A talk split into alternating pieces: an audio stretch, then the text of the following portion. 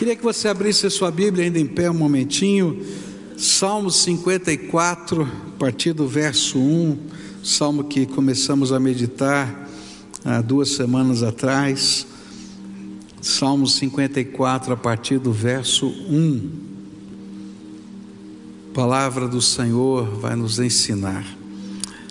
Ó oh Deus, salva-me pelo teu nome e faz-me justiça pelo teu poder Escuta, ó Deus, a minha oração, dá ouvidos às palavras da minha boca, pois contra mim se levantam os insolentes e os violentos procuram tirar minha vida. Eles não têm Deus diante de si. Eis que Deus é o meu ajudador, o Senhor é quem me sustenta a vida.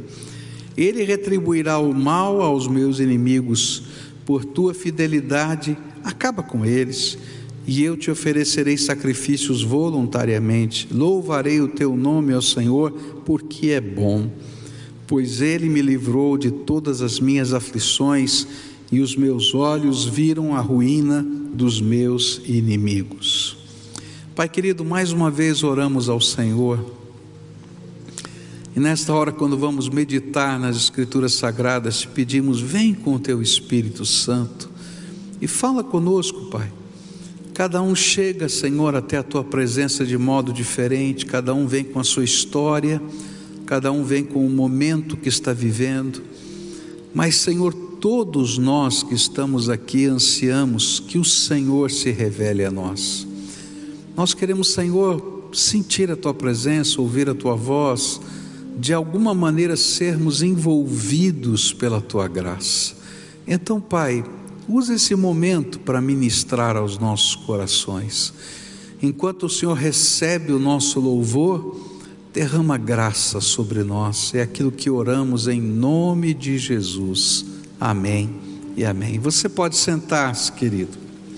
Nós começamos a estudar esse salmo algumas semanas atrás e descobrimos que esse salmo foi escrito num momento crítico da vida de Davi, que está revelado em primeiro, no primeiro livro de Samuel, capítulos 23 até o capítulo 26. E ele está fugindo de Saul, se esconde numa região desértica da Judéia, é traído pelos seus compatriotas, pelos seus irmãos da tribo de Judá é, que, ele, que passam para Saul todas as informações, detalhes de onde ele está, como poderia ser preso. E aí um exército de três mil homens de Saul vem para prendê-lo, cerca o batalhão de 600 homens que Davi conduzia, e eles ficam sem alternativa nenhuma, sem maneira alguma de fugir. Quando chega um emissário é, dizendo para Saul: Olha, os filisteus invadiram a terra, você tem que voltar para salvar o seu povo. E ali então eles batem em retirada. E quando isso acontece, não é? Davi é, é, reconhece que não foi outra coisa a não ser o poder de Deus que o livrou, coloca ali uma pedra no local, um memorial, que ele chama de pedra da ajuda para reconhecer o livramento de Deus. Esse é o contexto de, do que está acontecendo. Nós aprendemos que esse salmo revela os sentimentos de quem está orando. E aí, o primeiro sentimento de Davi foi: preciso de um socorro sobrenatural. E ele então expressa que o milagre que ele estava precisando de uma intervenção milagrosa de Deus na sua vida. A segunda coisa que nós aprendemos é que o sentimento que estava no coração de Davi era: eu preciso de cura para minha alma ferida, porque ele vai dizer: olha, se levantaram pessoas contra mim, pessoas que falam coisas insolentes, pessoas que querem tirar a minha vida, pessoas que não entendem o que o Senhor está fazendo comigo. Eu preciso de cura para minha alma.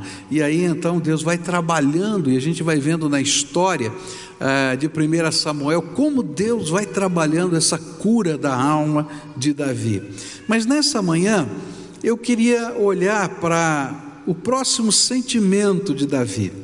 E ele vai revelar esse sentimento nos versículos 4, 5 e 7, onde ele vai dizer assim: Senhor, eu preciso reconhecer o que o Senhor tem feito por mim.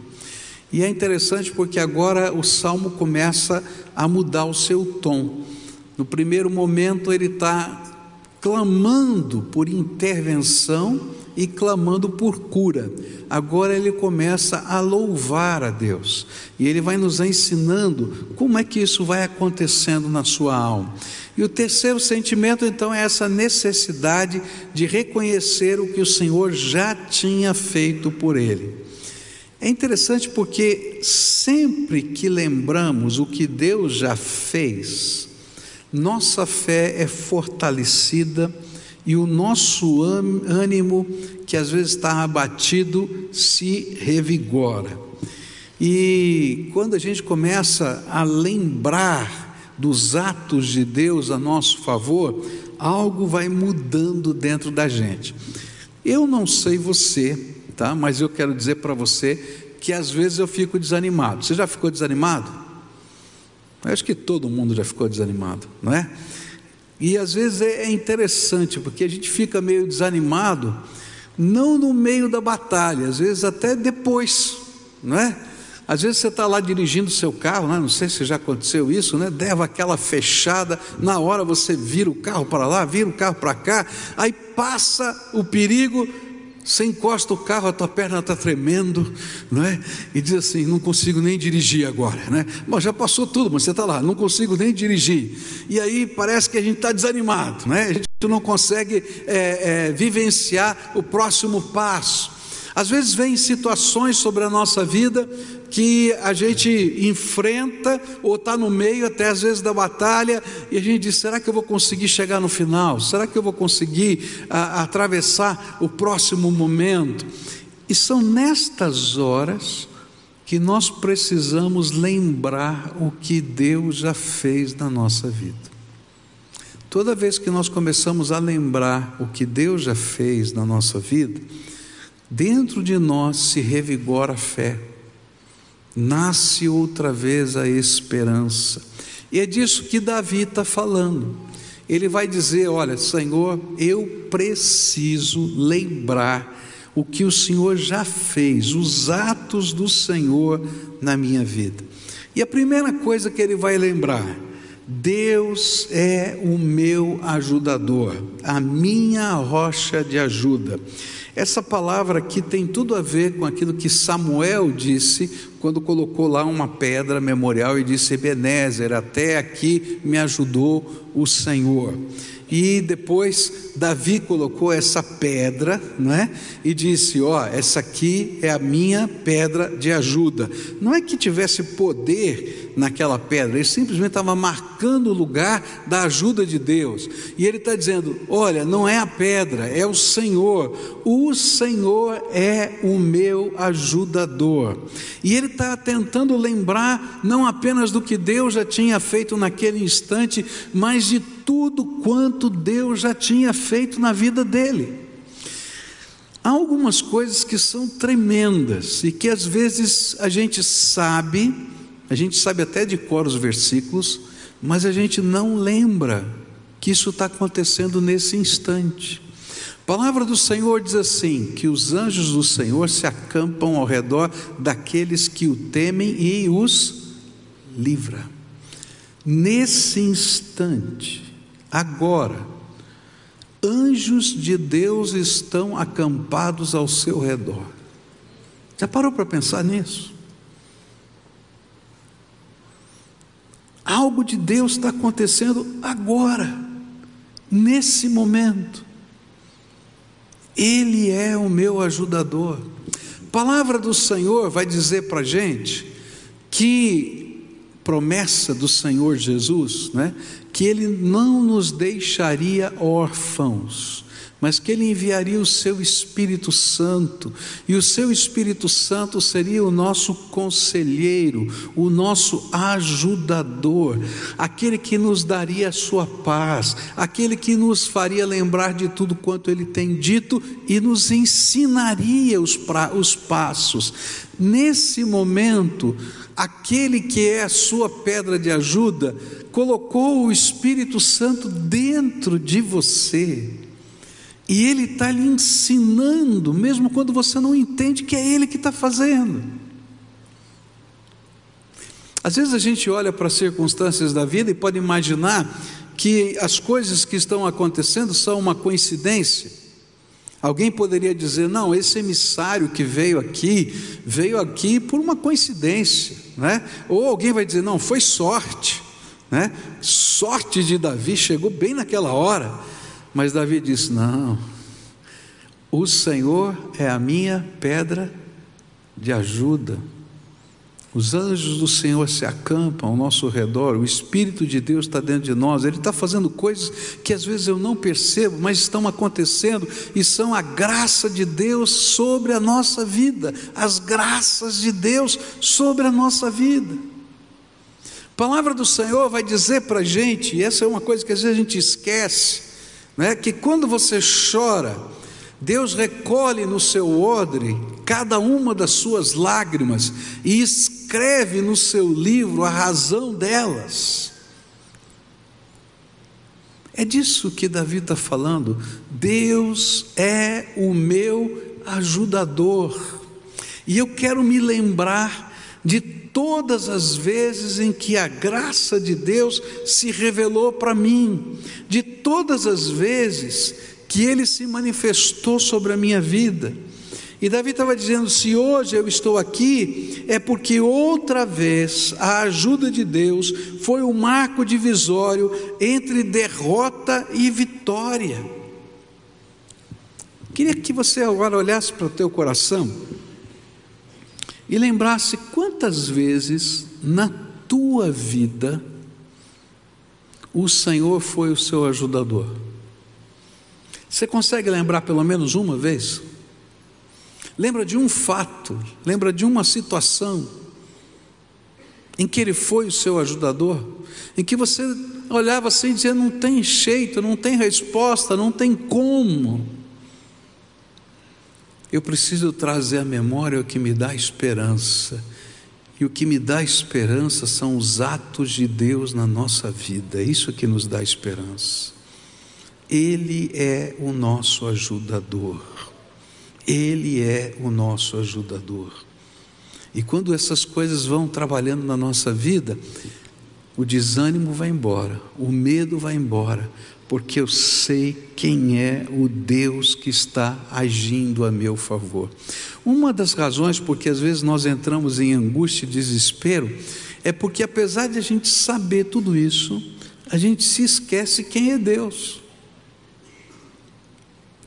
Gente, o meu Deus, o seu Deus, o Deus da Bíblia, é aquele que, com a palavra do seu poder, criou bilhões de galáxias.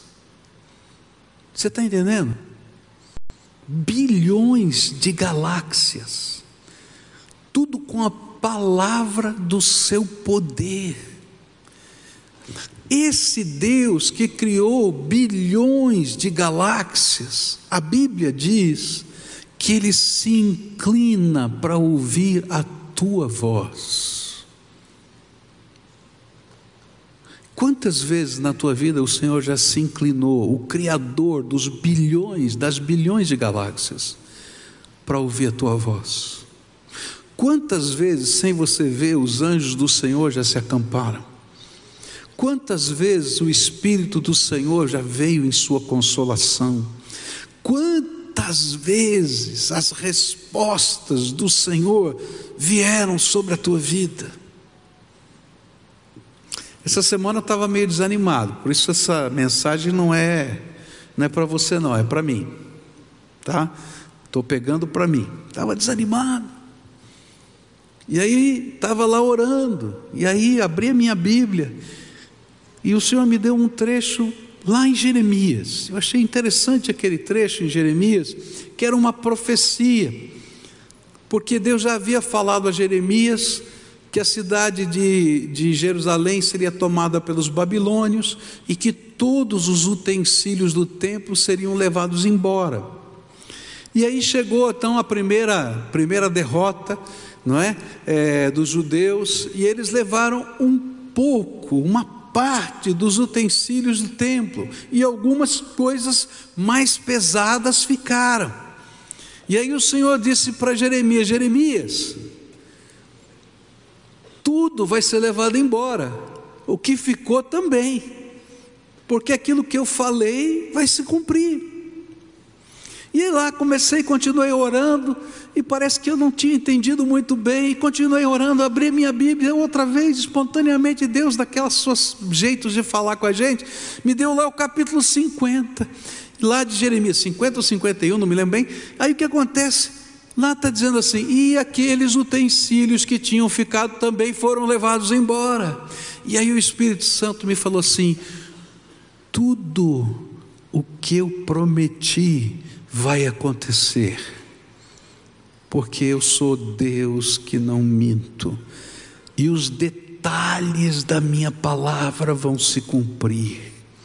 Sabe, queridos, cada vez que a gente busca o Senhor e entende quem é o nosso Deus, Ele fala ao nosso coração e as palavras dele são verdade absoluta, porque Ele é o Criador das galáxias, mas Ele é o meu Deus e o seu Deus. Ele é o Deus da minha ajuda. E no meio das batalhas da vida, quando bate o desânimo, o medo, a ansiedade, o que vai acontecer, como não vai ser, eu tenho que contar as bênçãos de Deus e lembrar o que Ele já fez, porque na medida em que eu consigo entender quem é Deus, eu posso ter a minha visão do futuro e do presente alteradas pela pessoa daquele que é o Senhor. Sabe, às vezes eu não vejo tudo acontecendo, como Jeremias não viu todas as coisas que estavam no templo sendo levadas, mas era como se Deus estivesse dizendo para ele assim: a história não terminou de ser escrita eu continuo tendo o papel e a pena na minha mão. Eu sou o Senhor de todas as coisas. Esse é o Deus da minha ajuda, que tem um plano para a minha vida, que tem um propósito para mim. Às vezes eu não entendo muito bem os planos e os propósitos de Deus, nem você. Não é verdade? Eu às vezes quero dar uns conselhos para Deus. Eu acho que você também, Senhor, né, tal. Mas eu fico pensando, por que que Davi tinha que passar por tudo que passou? Por que, que ele tinha que colocar aquela pedra naquele lugar, no meio daquela provação tão grande? Por que, que ele não vestiu logo a coroa, logo depois da unção? Ou então, por que, que Deus não esperou para ungir mais tarde? Porque essa unção foi um problema na vida dele. Foi uma benção, mas foi um problema. Aí eu fiquei pensando, e Deus ministra no nosso coração e falou: Olha, porque se ele não tivesse passado por todas essas coisas, ele não estaria apto a vestir a coroa porque ele não seria um rei segundo o meu coração se não aprendesse a depender de mim quando ele tinha pouco, nada, ou quando ele tinha tudo. E às vezes a gente está sendo preparado por Deus para que Ele possa nos dar as coroas. Às vezes eu, eu brinco com Deus, Senhor, estou retardado, o senhor precisa me ajudar aqui a andar para a próxima lição, porque eu estou na mesma lição, eu quero passar de lição, e aí eu quero aprender, mas o Senhor está construindo algo na minha vida e na tua vida, e Ele continua sendo o Deus da minha ajuda. Por isso, eu quero aprender a lembrar tudo quanto Deus já fez, porque Ele é o Deus da minha ajuda. Agora, Davi continua no versículo 4, ele vai dizer assim: Eis que Deus é o meu ajudador, o Senhor é quem sustenta, quem me sustenta a vida. E aqui ele vai parar para pensar numa, num outro aspecto que gera ansiedade no nosso coração, que tem a ver com o nosso sustento. Agora você pode imaginar, Davi ele está no deserto, fugindo do inimigo que é Saul, um inimigo que o perseguia em todo lugar que ia. Ele não estava sozinho, ele tinha uma tropa de 600 homens com ele, não tinha qualquer intendência, qualquer área do exército para suprir a, aquela sua tropa, e ainda no meio de irmãos da tribo de Judá que o traíam, e ele tinha agora que ir para outros lugares mais desérticos do que esses para fugir de Saul. Como é que eu vou conseguir água para esse povo? Como é que eu vou conseguir comida para esse povo? Como é que eu vou conseguir que a tropa tenha ânimo? Como é que eu vou conseguir ter missão para esse povo? Só Deus. Você já pensou como Deus tem sustentado a sua vida? Às vezes, outra área da nossa vida é lembrar como Deus tem nos sustentado como Deus tem suprido cada uma das nossas necessidades. Às vezes a gente está tão angustiado porque a gente está dizendo, Senhor, como é que vai ser? De que jeito vai ser? De que maneira vai ser? O meu presente, o meu futuro. E o Senhor está dizendo, sou eu quem sustento a tua vida. E você precisa lembrar que Deus é quem sustenta a sua vida. Eu me lembro quando, anos passados, na década de 90, eu fiz uma viagem missionária para a Índia. No meio dessa viagem estourou uma guerra e eu fiquei ilhado ali sem poder sair, numa cidadezinha na fronteira entre Bangladesh e a Índia. Uma cidadezinha no fim do mundo, não é? Eu não falava a língua daquele povo, quase ninguém naquela, naquela cidade falava uh, inglês, só, uh, só o Bengali, que é a língua daquela região.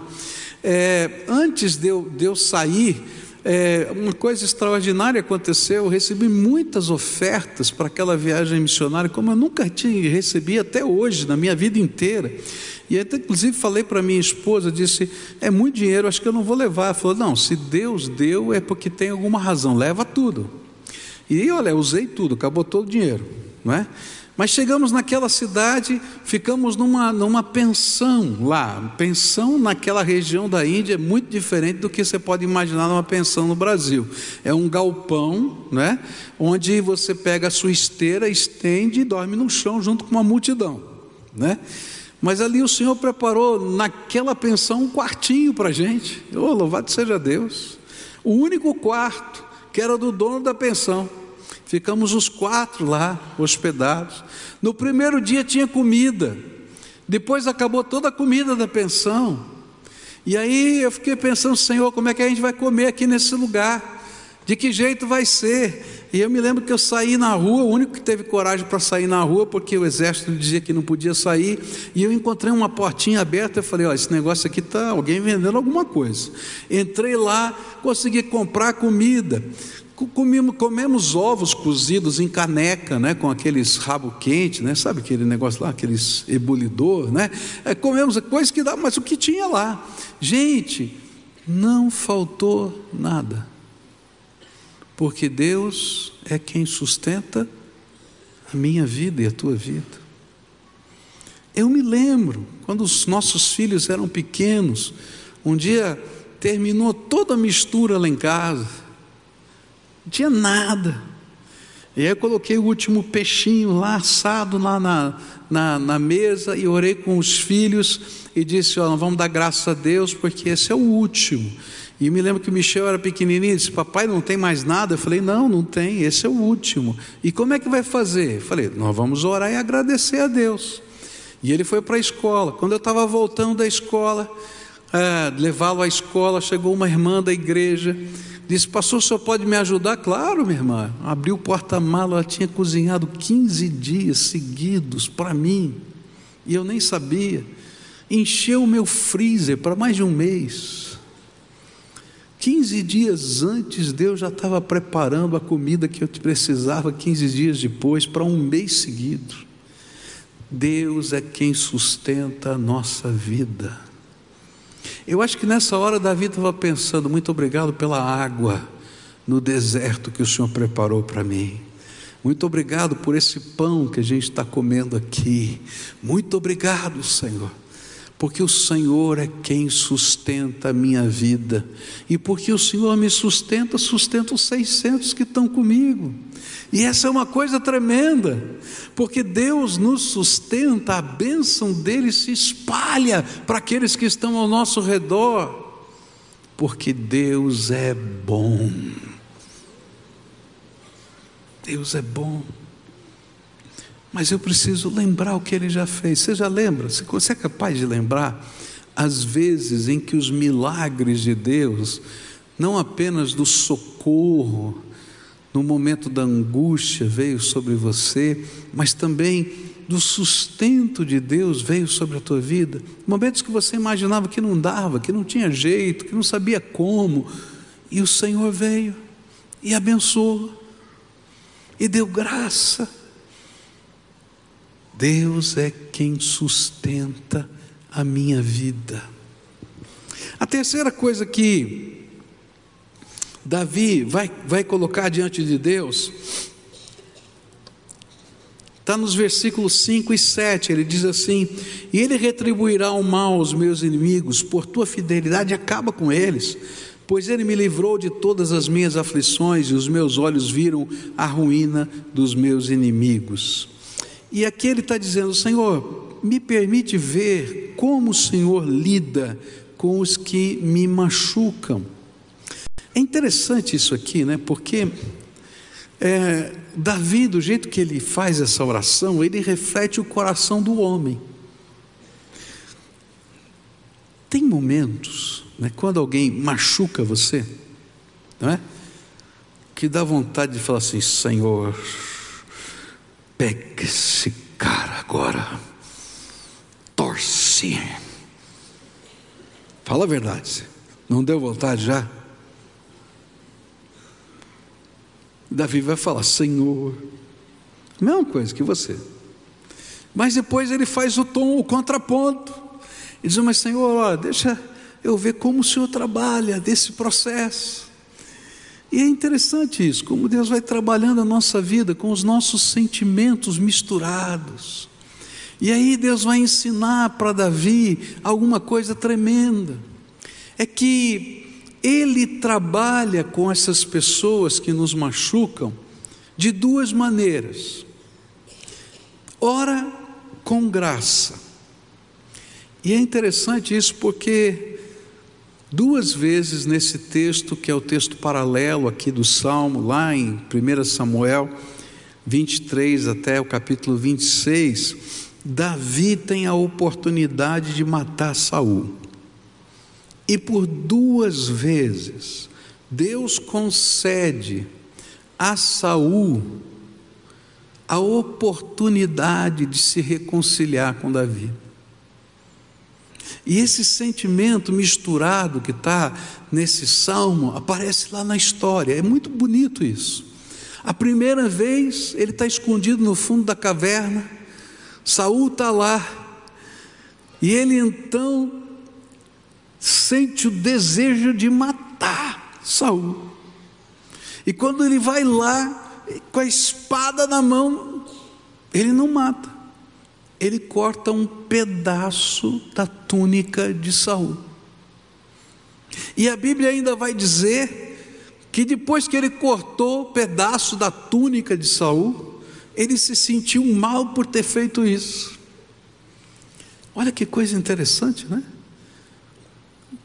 Já se viu aqui no sentimento de Davi essa coisa misturada? Quando ele pegou a espada, não era para cortar a túnica, não, era para cortar a cabeça mesmo. Chegou lá, ele não teve coragem de cortar a cabeça. Ele vai lá e corta um pedaço da túnica, mas depois vai embora e diz: nem a túnica devia ter cortado, porque ele é ungido do Senhor. Ainda que Deus tenha tirado a unção dele para dar para mim, ele ainda é o ungido do Senhor, não devia nem ter cortado a túnica. E aí, então ele vai com aquele pedaço da túnica e diz: Olha, Saul, Deus te deu na minha mão, mas não é isso que Ele quer que eu faça. Ele quer que eu te mostre a graça dele outra vez. E Saul diz: Não, vamos nos reconciliar. Mas passa algum pouquinho de tempo, Saul volta a persegui-lo outra vez. E aí eles se encontram de novo, e Saul não vê que ele estava lá. E aí o, o seu general vai dizer para ele assim: Não, dessa vez deixa que eu vou que é uma lançada só e esse homem está morto. Senão você vai lá, corta a túnica, não dá certo. Eu vou lá com uma lança, resolvo logo. Ele diz: Não, ele é ungido do Senhor, não vou tocar nele. E outra vez ele pega a lança de Saul, e levanta e diz aqui: está vendo a tua lança? Outra vez o Senhor te colocou na minha mão. E sabe o que é que Deus está ensinando para Davi? Nessa bênção, que isso era bênção, é que ora eu vou tratar aqueles que te machucam com a minha graça da mesma maneira como eu trato com graça com você.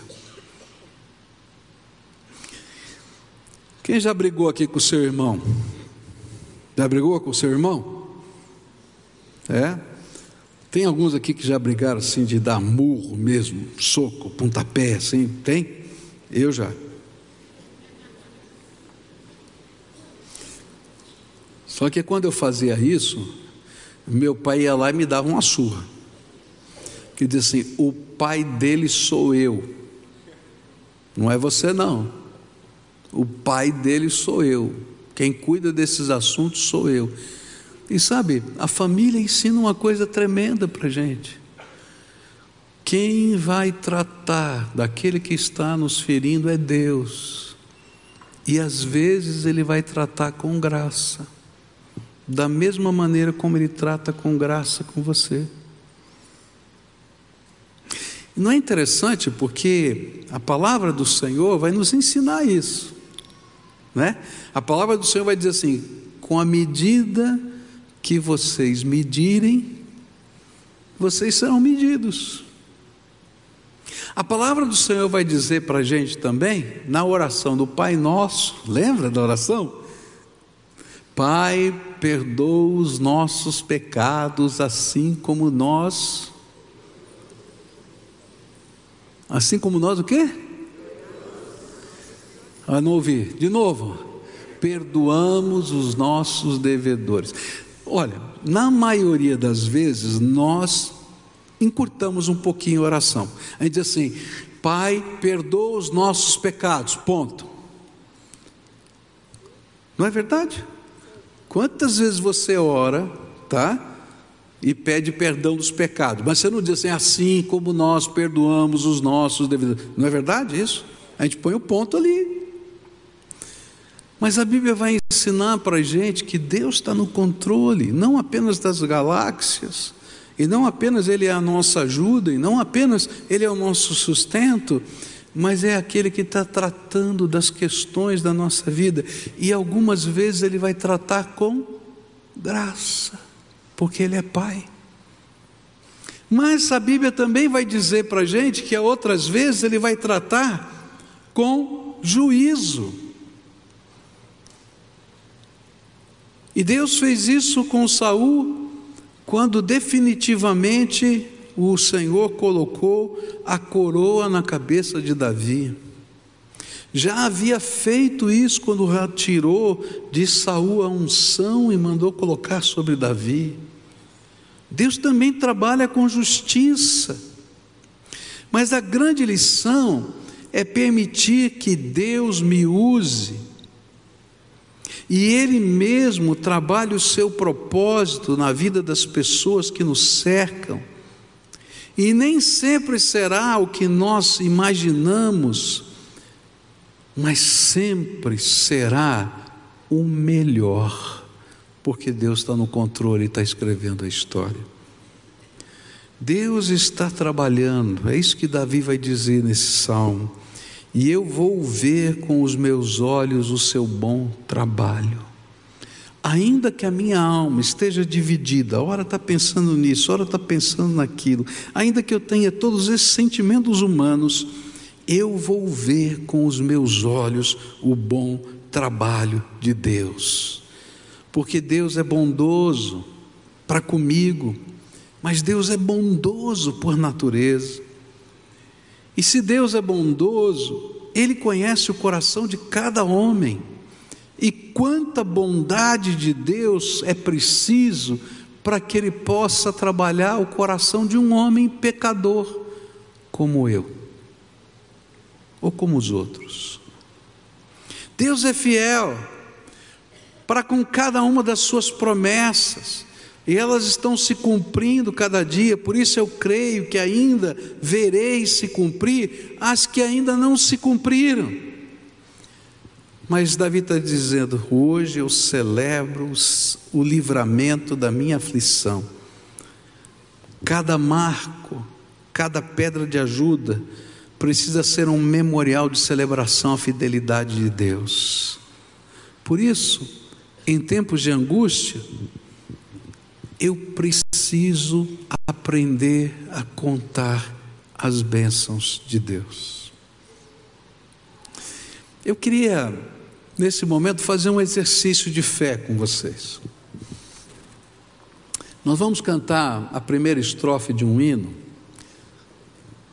Muitos sabem até de cor. Quantas bênçãos, conta quantas são recebidas da divina mão uma a uma, dize-as de uma vez, e has de ver surpreso quanto Deus já fez. Nós vamos cantar a primeira estrofe desse hino e depois nós vamos orar. Você vai orar. E o exercício de fé é, lembra pelo menos uma coisa, pelo menos uma. Mas se tiver mais de uma, lembra duas, lembra três momentos da sua vida em que Deus te abençoou, que os anjos do Senhor se acamparam, sua lágrima foi recolhida no odre, a intervenção de Deus veio sobre a tua vida, uma promessa se fez e se cumpriu. A gente vai cantar e depois a gente vai orar. Depois a gente vai cantar a segunda estrofe. E na segunda estrofe, quando nós terminarmos de cantar, nós vamos fazer orações de fé. Porque talvez você esteja vivendo um determinado momento hoje da sua vida que você precisa crer outra vez que a pena e o papel estão na mão de Deus. E aí você vai dizer: Eu ainda verei com os meus olhos que o Senhor preparou para mim e eu ainda não vi. Então agora fica de pé. Canta comigo essa primeira estrofe e depois a gente vai fazer a primeira parte desse exercício. Eu vou contar uma bênção aqui para vocês, né? Vocês sabem que a gente está vivendo uma grande batalha lá em casa com a enfermidade da Cleusa. E eu estava aqui desde o culto anterior lembrando que um pouco antes daquela viagem que eu fiz para a Índia, a Cleusa teve um problema neurológico e paralisou metade do seu corpo. E a gente foi procurar o médico. O médico queria fazer um exame invasivo e ela estava orando e pedindo: Senhor, me livra desse exame, mas também me cura. E aí a máquina quebrou e não funcionava para fazer o exame. E aí marcamos outra vez e não conseguiram consertar a máquina. E ela comentou com o médico: É, eu estou orando para Deus me livrar desse exame e também me curar. E ainda o médico brigou, falou, brincou com ela, disse assim: então faz uma oração para consertar a máquina, porque tem mais gente que precisa do exame, além de você. Né? Mas quando a gente saiu do consultório, eu estava dirigindo o carro, e aí o Espírito de Deus tocou o meu coração e disse: Olha, repreende Satanás, porque isso é um ataque de Satanás sobre a vida da tua esposa. E tem a ver com essa viagem. E aí eu comentei com ela, falei, vamos orar assim. E ali no carro, eu orei com ela, nós oramos juntos. E algo extraordinário de Deus aconteceu. Imediatamente, o corpo dela voltou a funcionar naquele dia.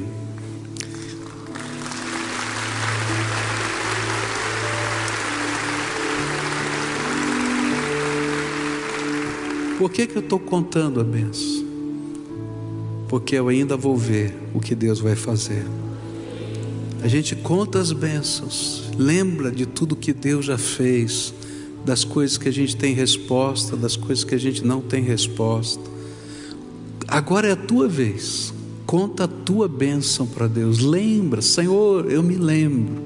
Senhor, eu me lembro. Curva a tua fronte agora. Fala, Senhor, eu me lembro.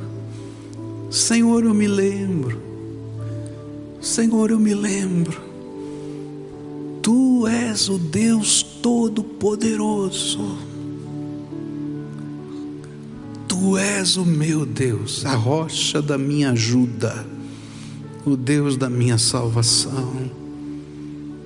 Eu me lembro, Senhor. Eu me lembro. Canta agora a segunda estrofe. O que que você precisa ver ainda? Eu já sei o que eu vou orar. Então diga aí, Senhor, eu ainda verei com os meus olhos. Eu ainda verei com os meus olhos. Eu ainda verei, Senhor. E coloca isso diante do Senhor. Eu ainda verei com os meus olhos eu ainda verei com os meus olhos, porque tu és o Deus da minha ajuda, o Deus que sustenta a minha vida, o Deus que me ensina a enfrentar os conflitos da minha própria alma. Tu és o meu Deus. Queria convidar você para a gente concluir esse estudo hoje à noite, quando a gente vai falar sobre oferta de louvor, sacrifício de louvor a Deus, porque o salmo vai terminar com isso: Senhor, livremente, espontaneamente, eu quero oferecer sacrifícios de louvor ao Senhor. E aí a gente vai falar sobre o culto da nossa alma a Deus. Agora nós vamos fazer o seguinte: eu queria convidar todos os pastores, diáconos da igreja a ficarem aqui em pé, aqui na frente. Eu vou orar para a gente encerrar. Quando terminar essa oração, vai estar encerrado o culto, tá? É, mas talvez tenha alguém aqui que queira que alguém ore por ele. Olha, Deus falou comigo, o meu coração foi tocado, mas eu queria tanto que alguém orasse por mim. Estou vivendo isso, estou vivendo aquilo. Eu queria compartilhar alguma coisa que está no meu coração com alguém que pudesse interceder pela minha vida. Então, enquanto alguns estão indo embora, não é? depois dessa oração, outros vêm aqui para frente e a gente termina o culto assim. Que a gente possa, como comunidade de fé, como povo de Deus, celebrar o Deus que se importa conosco. E Ele está aqui no meio da gente. É interessante porque nós estamos num templo, não é? Mas você sabe o que faz esse templo ser santo? É quando o povo de Deus está junto. Quando o povo de Deus está junto, o Espírito de Deus que habita o seu coração se manifesta aqui nesse lugar. Se esse templo estiver vazio, está vazio. Mas se você está junto aqui, o Espírito de Deus que habita o teu coração vai habitar esse lugar. Está entendendo? Então, nós vamos estar juntos intercedendo uns para os outros, pelos outros. Pai querido, agora, quando vamos nos despedir uns dos outros e vamos para a nossa casa, vamos para os nossos enfrentamentos, vamos para as batalhas da vida, que o Senhor esteja com o teu povo, que o nome do Senhor, a glória do Senhor, a presença do Senhor, o Espírito do Senhor os acompanhe. E que eles possam, Senhor, guardados pelo Senhor, saber que Tu és a pedra da ajuda, o Deus que sustenta a minha vida, aquele que me ensina a lidar com as confusões da minha mente e do meu coração, com o coração agitado e conturbado da minha própria alma. Fica conosco, Pai, é aquilo que oramos em nome de Jesus. Amém.